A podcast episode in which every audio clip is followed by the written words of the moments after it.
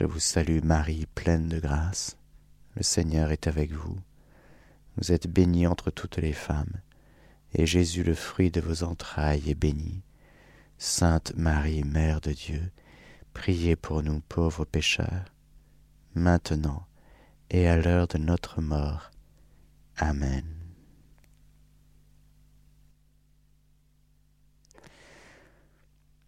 Nous devons rendre grâce à Dieu à tout moment à votre sujet, frères.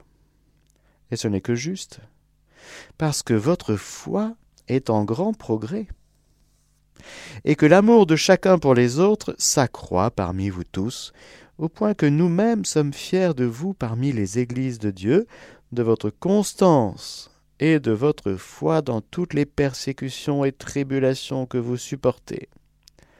Par là se manifeste le juste jugement de Dieu, où vous serez trouvés dignes du royaume de Dieu, pour lequel vous souffrez, vous aussi.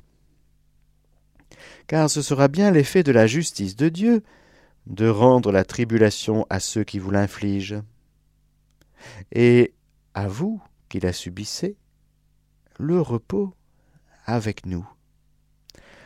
Quand le Seigneur Jésus se révélera du haut du ciel, avec les anges sa puissance, au milieu d'une flamme brûlante, et qu'il tirera vengeance de ceux qui ne connaissent pas Dieu et de ceux qui n'obéissent pas à l'évangile de notre Seigneur Jésus. Ceux-là seront châtiés d'une perte éternelle, éloignés de la face du Seigneur et de la gloire de sa force, quand il viendra pour être glorifié dans ses saints et admiré en tous ceux qui auront cru. Et vous, vous avez cru? Notre témoignage. Ainsi en sera-t-il en ce jour-là. Dans cette pensée, nous prions, nous aussi, à tout moment pour vous, afin que notre Dieu vous rende digne de son appel qu'il mène à bonne fin par sa puissance toute intention de faire le bien et toute activité de votre foi. De la sorte, le nom de notre Seigneur Jésus sera glorifié en vous, et vous en lui, conformément à la grâce de notre Dieu et du Seigneur Jésus-Christ. Voilà ce magnifique, magnifique introduction de la deuxième épître de Saint Paul apôtre aux Thessaloniciens. Ce jugement qui vient avec la venue de Jésus dans la gloire. Saint Matthieu, dans Saint Matthieu, après avoir vu plusieurs paroles de Jésus, nous continuons aujourd'hui et nous allons terminer avec l'évangile selon Saint Matthieu où Jésus nous donne trois paraboles la parabole des dix vierges, nous allons voir, la parabole des talents, et il y a un titre comme ça que les, gens mettent dans les Bibles, le jugement dernier. Bon. Quand le Fils de l'homme viendra dans sa gloire, escorté de tous les anges.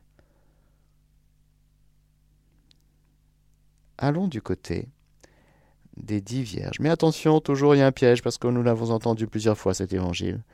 Donc, arrivons devant la parole de Dieu, assoiffés et vierges, pures, pour recevoir ce que le Seigneur veut nous donner aujourd'hui. Alors il en sera du royaume des cieux comme de dix vierges qui s'en allèrent, munies de leurs lampes, à la rencontre de l'époux. Or, cinq d'entre elles étaient sottes, et cinq étaient sensées. Les sottes, en effet, prirent leurs lampes, mais sans se munir d'huile, tandis que les sensées, en même temps que leurs lampes, prirent de l'huile dans les fioles. Comme l'époux se faisait attendre, elles s'assoupirent toutes et s'endormir. Ah, toujours ce sommeil. Mais à minuit, un cri retentit. Voici l'époux, sortez à sa rencontre. Alors toutes ces vierges se réveillèrent et apprêtèrent leurs lampes. Et les sottes de dire aux sensés Donnez-nous de votre huile, car nos lampes s'éteignent. Mais celles-ci leur répondirent Il n'y en aurait sans doute pas pour assez pour nous et pour vous. Allez plutôt chez les marchands et achetez-en pour vous. Elles étaient parties en acheter quand arriva l'époux. Celles qui étaient prêtes entrèrent avec lui dans la salle des noces, et la porte se referma. Finalement, les autres vierges arrivèrent aussi et dirent Seigneur, Seigneur, ouvre-nous. Mais il répondit En vérité, je vous le dis, je ne vous connais pas. Veillez donc, car vous ne savez ni le jour, ni l'heure. Ah, frères et sœurs, bon, c'est sérieux, hein, c'est sérieux.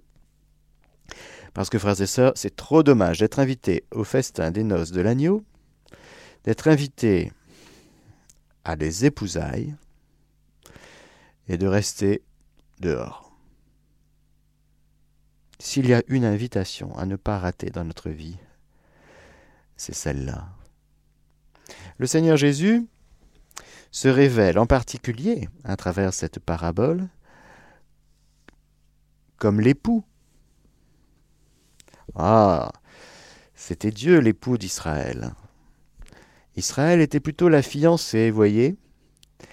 C'était un temps de fiançailles en vue des noces. C'est l'Église qui sera l'épouse du Christ. L'Église une, parce que Jésus n'a qu'une épouse, il n'en a pas plusieurs. Il n'y en a qu'une. Avec qui il vient créer un lien indissoluble. De sorte que cette union entre le Christ et l'Église soit signe source, signe visible, signe tangible, sacrement de ce, que de ce que sera le sacrement du mariage entre un homme et une femme. C'est tellement sérieux, c'est tellement vrai, c'est tellement réel l'union du Christ et de l'Église. C'est qu'il la voulait sainte et immaculée, et que Jésus a versé tout son sang. Il s'est livré tout entier pour que cette épouse puisse répondre à l'invitation. Non seulement répondre à l'invitation, mais être lavée de toutes ses souillures, car cette fiancée avait encore un chemin à parcourir pour arriver au jour des noces, eh bien toute belle, sans rides, sans taches, toute immaculée. Parce qu'il ne sied pas, frères et sœurs, d'être marié à un époux saint et immaculé comme Jésus, en étant impur, c'est-à-dire mélangé. C'est-à-dire, je t'aime bien, Seigneur, mais j'aime tellement de choses à côté et tellement de trucs qui prennent tellement de place que je t'aime bien, je t'aime bien. Mais Jésus veut plus. Lorsque Dieu se révèle comme l'époux, ce n'est pas simplement une image qu'il prend dans euh, euh, les histoires des hommes et des femmes. Ça nous montre à quel point il veut nous épouser chacun. Quand Jésus, par exemple dans les évangiles, lorsqu'il parle de jeûne, l'époux, quand l'époux est là, pourquoi il jeûnerait? L'époux qui est là, c'est un époux non seulement qui dépose sa vie entre les mains du Père pour que son épouse ait la vie, car l'épouse reçoit la vie de son époux. Elle reçoit tout de son époux. L'époux est source. Et l'épouse reçoit tout. Elle se laisse combler. C'est une épouse comblée, ronde, ronde parce que habitée du dedans par l'amour dont elle est aimée. Alors ça la rend Un peu comme cette, euh, vous savez, j'aime beaucoup cette euh, peinture de Mater Admirabilis qui est à Rome, une petite église où il y a les joues de la Vierge Marie sont un peu roses. Oui, parce qu'elle est comme, euh, elle est toute bouleversée. À cette parole, elle fut toute bouleversée. C'est tellement grand ce qui se passe. Il y a de quoi de rougir un petit peu, voyez, légèrement. Qui est celle-ci qui monte du désert appuyée sur son bien-aimé? Bien sûr, Marie est l'épouse du Dieu vivant. L'Église va puiser en Marie eh bien, tout ce qu'elle doit vivre, parce que Marie est une créature, l'Église est une créature, et l'Église est appelée à vivre le mystère sponsal avec son époux Jésus. Merci Seigneur de prendre cette euh, parabole des dix vierges, toutes appelées à entrer dans la salle des noces, toutes appelées pas simplement à être invitées, mais à être épousées. Alors il y a un cheminement. Il y a un cheminement et hum, dans ce cheminement, il y a des chutes elles s'assoupirent, toutes et s'endormirent, comme les apôtres à Gethsemane. Endormies de tristesse, toujours cet endormissement. Veillez et priez. Ne tombez pas dans le sommeil de, de ce qu'on a dit, vous savez. N'entretenez aucun souci. L'orgueil, les rancunes, tout ce qui nous empêche d'être heureux avec Dieu toutes ces choses qui nous encombrent et qui nous empêchent vraiment de vivre heureux, comblés, libres, légers. Parce que franchement, je vais nous poser une question très sérieuse. Est-ce que Jésus vous rend heureux? Est-ce que le fait de connaître et d'aimer Jésus vous rend heureux sur cette terre, dans votre vie?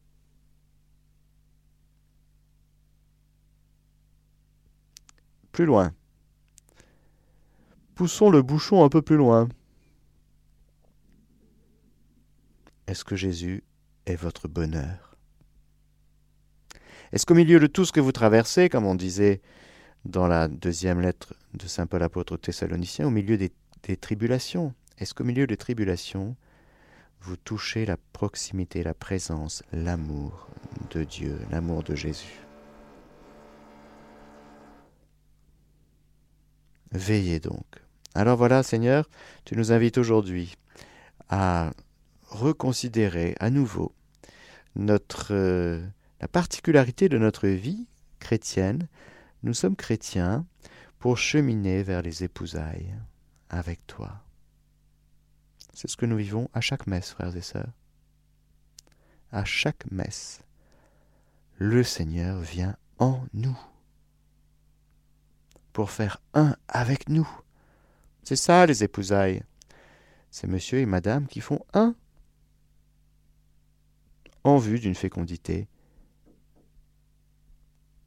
la fécondité de l'époux et de l'épouse. Deuxième parabole, des talents. Alors je précise tout de suite parce que dès qu'on parle de talents, ça y est, on part dans des trucs euh, de compétences, de talents naturels, humains qu'il faut déployer, tout ça, pourquoi pas si vous voulez. Mais talent, c'est une monnaie. Hmm. Donc quand Jésus parle des talents, il parle, si vous voulez comprendre, de dollars ou d'euros, ou prenez la monnaie que vous voulez, de l'or. S'il y avait des talents d'argent, des talents d'or, il parle de beaucoup, beaucoup d'argent. C'est une parabole économique. Ce n'est pas de l'ordre de la compétence.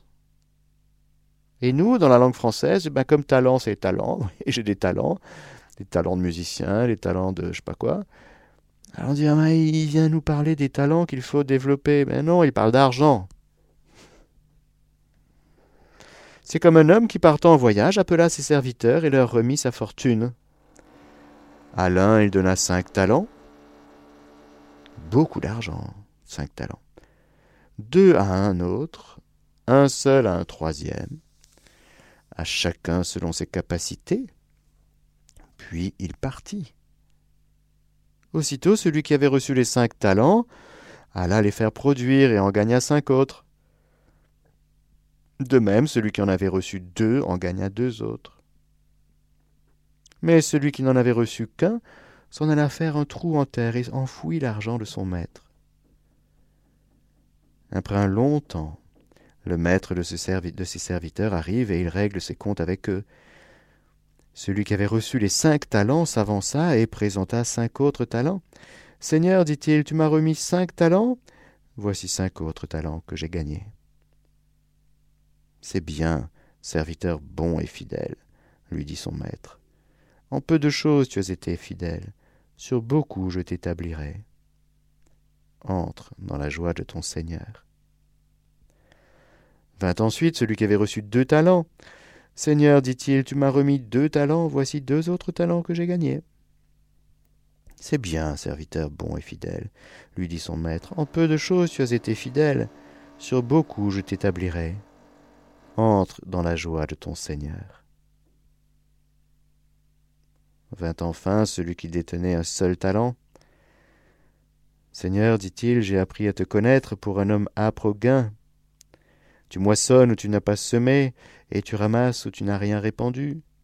Aussi, pris de peur, je suis allé enfouir ton talent dans la terre. Le voici, tu as ton bien. Mais son maître lui répondit Serviteur mauvais et paresseux. Tu savais que je moissonne où je n'ai pas semé, que je ramasse où je n'ai rien répandu. Eh bien, tu aurais dû placer mon argent chez les banquiers, et à mon retour j'aurais recouvré mon bien avec un intérêt. Enlevez-lui donc son talent, et donnez-le à celui qui a les dix talents. Car à tout homme qui a, l'on donnera, et il aura du surplus. Mais à celui qui n'a pas, on enlèvera ce qu'il a. Et ce propre à rien de serviteur, jetez-le dehors dans les ténèbres, là seront les pleurs et les grincements de dents. Amen. Alors Saint Luc, il parlera, lui, dans Saint Luc, Jésus parlera euh, dans un, dans un contexte eschatologique, parce que lorsque dans le chapitre 19 de Saint Luc, on entend comme les gens écoutaient euh, cela, il dit encore une parabole parce qu'il était près de Jérusalem et qu'on pensait que le royaume de Dieu allait apparaître à l'instant même. Il y a donc quelque chose d'eschatologique. Les gens, ils attendent, Jésus parle, il se passe quelque chose. Et ça y est, on est, il y a quelque chose qui s'accomplit là, et qui va s'accomplir. On approche de Jérusalem, Hmm. Il dit donc Un homme de haute naissance se rendit dans un pays lointain pour recevoir la dignité royale et revenir ensuite. Appelant dix de ses serviteurs, il leur remit dix mines et leur dit Faites-les valoir jusqu'à ce que je vienne. Etc. etc. Il y aurait plein de choses à dire. Mais les mines aussi, c'est de l'argent. Dans la parabole des mines, il y a d'autres aspects où Jésus dénonce. C'est un peu la même chose que les talents, je vais y revenir, mais il y a autre chose dans le sens où il y a cette parole qui revient, nous ne voulons pas que celui-là règne sur nous. Jésus parle de son rejet. Et si on met la parabole des mines euh, en complément de la parabole des talents, parce que c'est complémentaire, on se rend compte que ce que Jésus est en train de nous dire, c'est que c'est quoi ton talent? Chacun selon ses capacités. J'aime beaucoup cette parole. C'est tellement l'expression de la bonté de Dieu. Vous voyez, le Seigneur ne veut pas faire de nous justement des gens, des héros des super-héros, des gens qui font tout bien depuis tout petit, et puis tout le temps, pour que ça marche. Chacun selon ses capacités. Il s'agit de faire fructifier les dons reçus de Dieu. Alors, si vous voulez déployer vos talents naturels, ben allez-y, pourquoi pas. Mais nous sommes dans un autre ordre ici.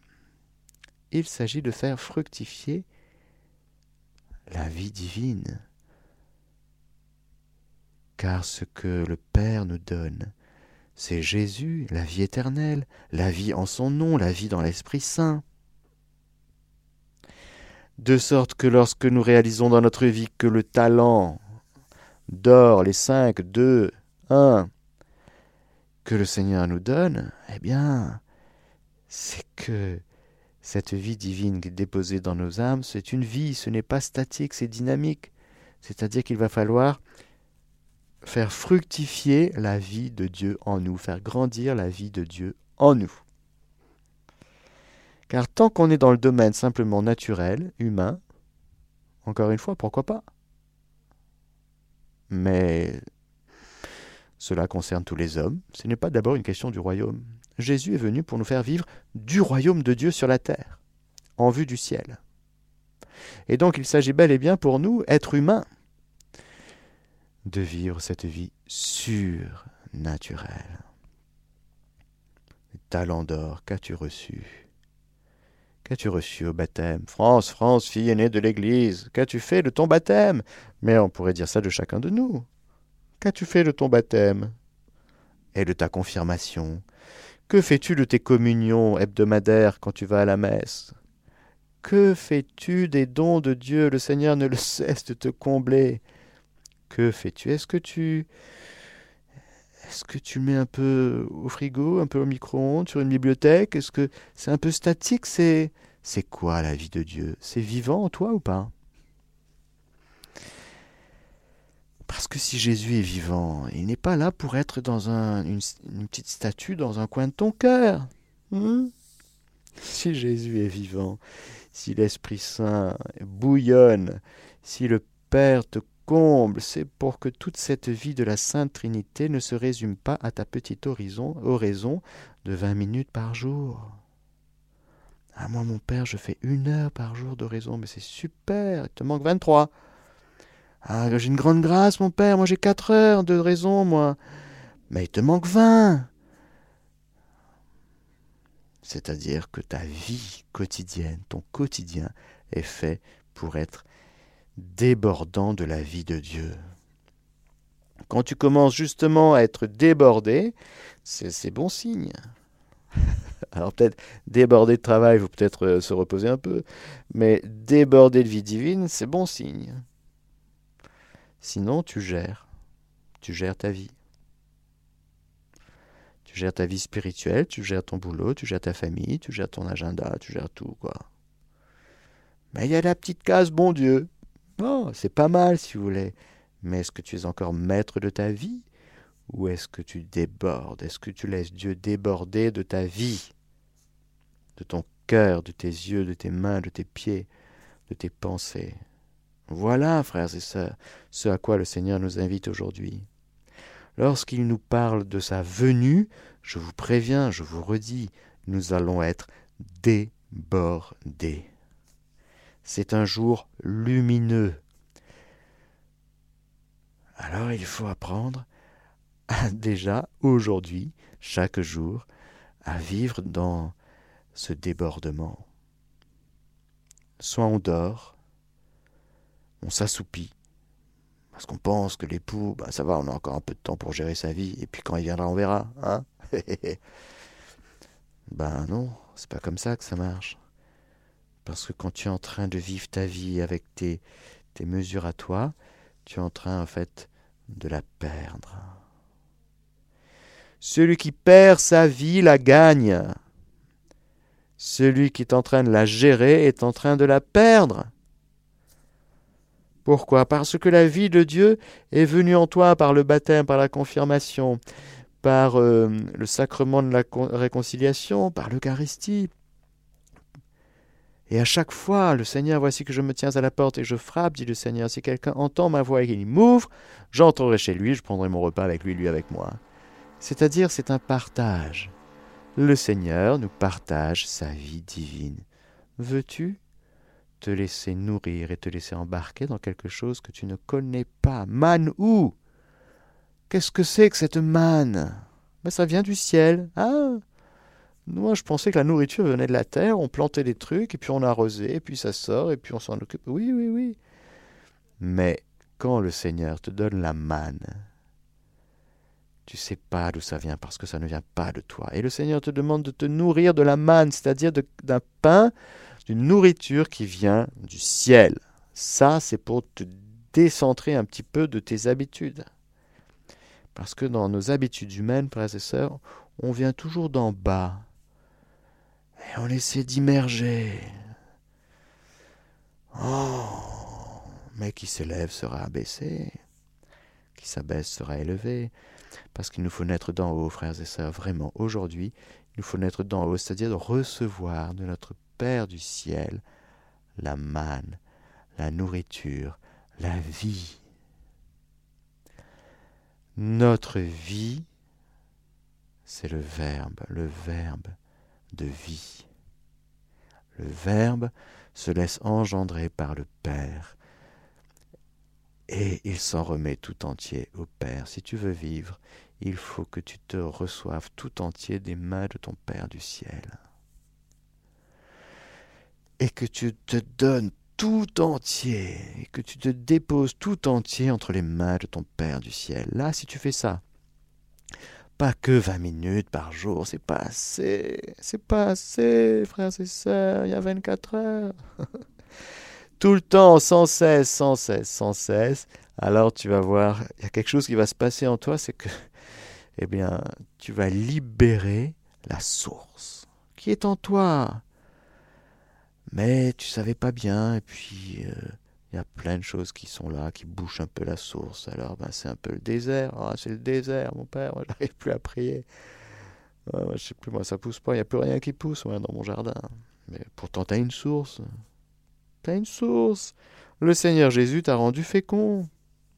Il t'a donné cinq talents, deux talents, un talent selon tes capacités. Le Seigneur s'est adapté à ce que tu es. Le Seigneur ne te demande pas des, des myriades et des myriades d'exploits. Il te demande juste de dire Fiat. Ok, Seigneur, je prends acte que tu m'as donné tout ce qu'il faut. Faire très attention parce qu'à celui qui a, il lui sera donné.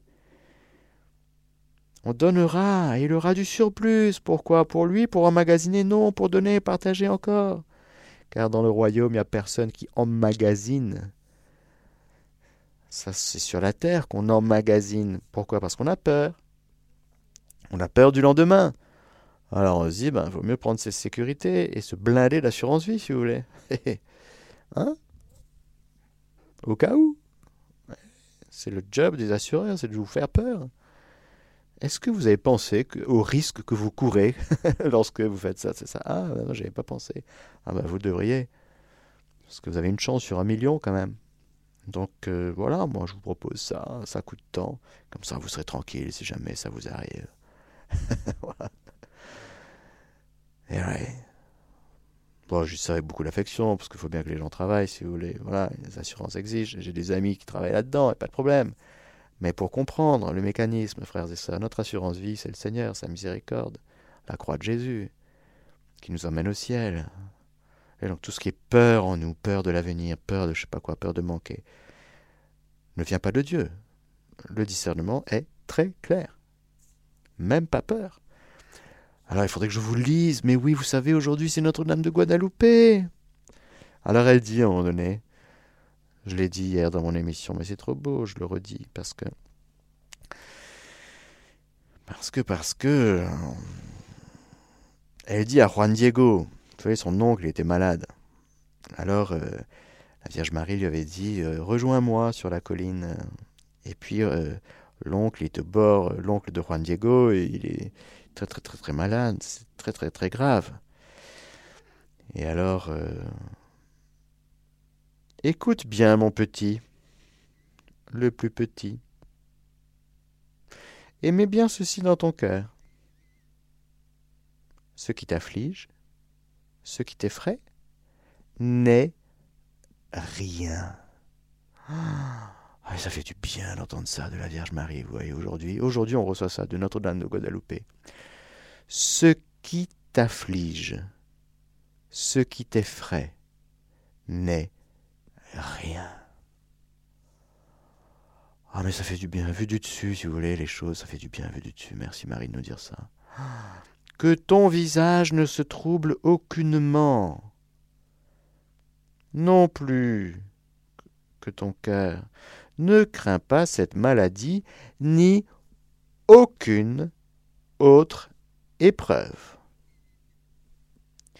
N'est nulle angoisse, nulle peine. Ne suis-je pas là, moi qui suis ta mère? N'es-tu pas sous mon ombre, sous ma protection? N'est-ce pas moi qui suis ta santé? N'es-tu pas au creux de mon manteau Dans mon giron? Que te faut-il de plus? Alors là, on a envie de dire pardon pour tous nos manques de foi. Hein. Alors là, vraiment, pardon, Sainte Vierge. Pardon, Seigneur. Celui qui n'a pas, il lui sera enlevé même ce qu'il a. Si t'as pas la foi, ben t'auras pas. Tu vas vivre et engranger une vie d'apeuré, d'insécurisé. Ça fera un style de vie, si vous voulez. Malheureux, malheureux. Malheureux. Oh, je vous répète, et on va terminer avec cette parole de Notre-Dame de Guadeloupe. Je prends avec moi, pour pour moi, et avec vous aussi, pour vous. Prenez ça aujourd'hui. Aujourd'hui, Vierge Marie, dans la lumière de ce que nous venons d'entendre, sur euh, le Seigneur qui vient et qui nous exhorte à vivre vraiment d'une vie surnaturelle. Quand on, on est dans le Seigneur, quand on vit au nom du Seigneur, dans l'Esprit Saint, l'Esprit Saint fait de nous des gens qui n'ont plus peur. Alors c'est bon, on en a soupé de la peur. Maintenant, stop. Dans ma vie personnelle, je renonce à avoir peur. Peur de la maladie, peur de mourir, peur de l'avenir, Peur de quoi? C'est quoi euh, Du réchauffement climatique? Quoi Il y a une comète qui va nous tomber dessus Une météorite Quoi? Vous avez pas on peut, on peut multiplier à l'infini. Le démon joue tout le temps sur la peur. C'est son moyen à lui de nous effrayer. Et quand on a peur, la peur est mauvaise conseillère. Alors quand on a peur, on va chercher à survivre, à se protéger. C'est normal. On va développer des instincts de survie, ce qu'on est fait pour la vie. Mais il y a le psaume 90 aussi, qui dit des belles choses, vous savez. On va le lire, d'accord?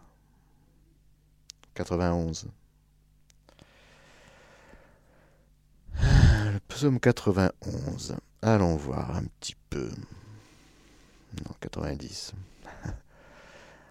ah, c'est vrai qu'avec les différences entre les manières de compter hébraïques et autres, parfois on tombe juste à côté. Alors, magnifique psaume 90, écoutez ça. Quand je me tiens sous l'abri du Très-Haut et repose à l'ombre du Puissant, je dis au Seigneur, mon refuge, mon rempart, mon Dieu dont je suis sûr. C'est lui qui te sauve des filets du chasseur et de la peste maléfique. Ah oui, c'est pas l'OMS, c'est le Seigneur. Sauf si tu as une croyance en l'OMS et que tu lui envoies de l'encens et des sous. Mais si c'est Jésus, ton Dieu, en qui tu crois, et non pas une croyance, si tu ne crois pas en la science, mais en Dieu. Parce que maintenant, aujourd'hui, la science est une croyance, c'est devenu une croyance, une nouvelle croyance. La science. Bon. Dieu, Jésus, foi, c'est lui qui te sauve des filets du chasseur et de la peste maléfique. Ah, il te couvre et te protège, tu trouves sous son aile un refuge. Sa fidélité est une armure, un bouclier. Tu ne craindras ni les terreurs de la nuit. C'est au futur, et toujours la peur du futur. Tu ne craindras ni les terreurs de la nuit, ni la flèche qui vole au grand jour. Autrement dit, il y a des terreurs de la nuit. Ben oui. Il y a des flèches qui volent au grand jour, mais tu ne crains rien. Ni la peste qui rôde dans le noir, ni le fléau qui frappe à midi. Qu'il en tombe mille à tes côtés, qu'il en tombe dix mille à ta droite, c'est énorme, c'est de partout, ça tombe de partout. Toi, tu restes hors d'atteinte. Qu'est-ce qui te fait, qu'est-ce qui t'arrive? Tu planes ou quoi? Non, j'ai la foi. Hein?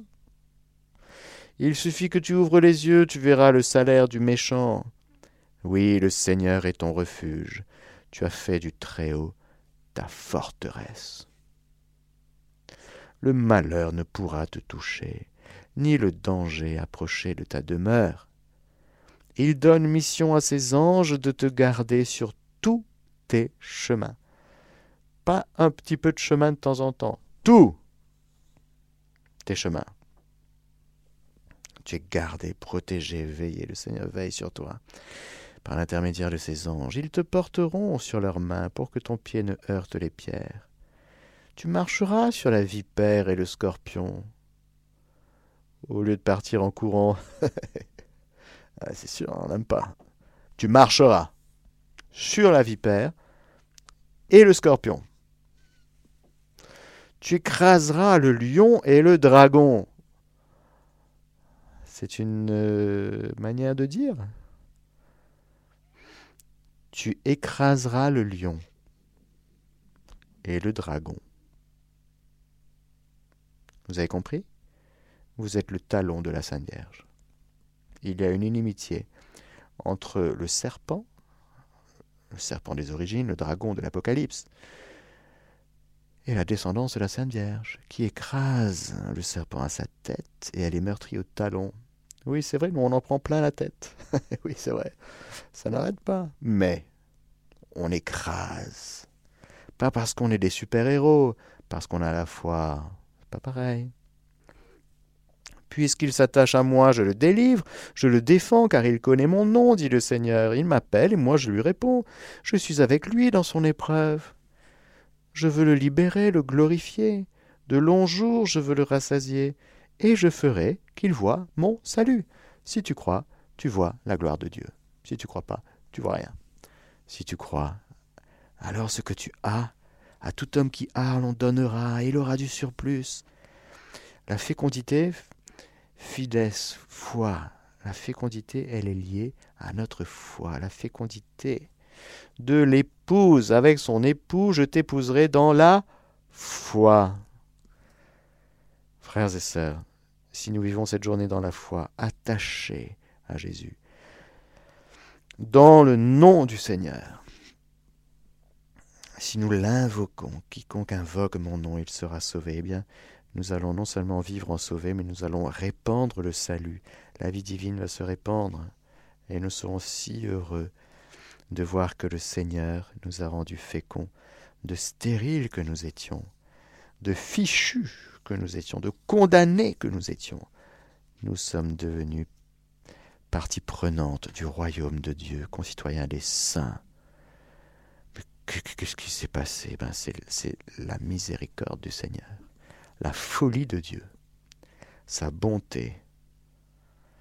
Alors merci Seigneur en ces temps qui sont les derniers, en ces temps de l'avant, c'est-à-dire de l'attente de ta venue dans la gloire, maintiens-nous éveillés, maintiens-nous avec de l'huile dans la fiole, parce que ça sert à rien d'avoir une fiole s'il n'y a pas d'huile. C'est quoi cette huile? Ah ben c'est justement, nous avons vu, huile de la foi, huile de l'espérance, de la charité.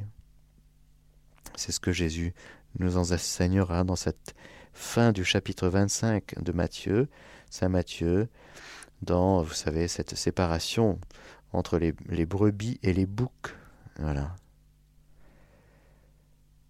Merci Seigneur de nous enflammer. Merci de nous remplir nos fioles aujourd'hui de ton huile, de ton onction, de Saint-Esprit, pour que ce Saint-Esprit que nous recevons, qui habite nos cœurs, eh bien, nous puissions non pas le laisser dans un coin, mais juste le faire déborder, le faire fructifier. Merci Seigneur, je dis oui, nous disons oui à la fructification de notre vie, à la fécondité de notre vie, à la suite de Jésus, dans la puissance, la vigueur du Saint-Esprit, pour la gloire du Père et le salut du monde. Amen. Allez, je vous donne la bénédiction du Seigneur et je vous dis à plus tard. Que le Seigneur Tout-Puissant vous bénisse, le Père, le Fils et le Saint-Esprit. Chers auditeurs de Radio Maria, c'était la catéchèse du Père Mathieu. Vous pourrez écouter la rediffusion ce soir à 20h, demain à 4h du matin ou alors sur notre site www.radiomaria.fr.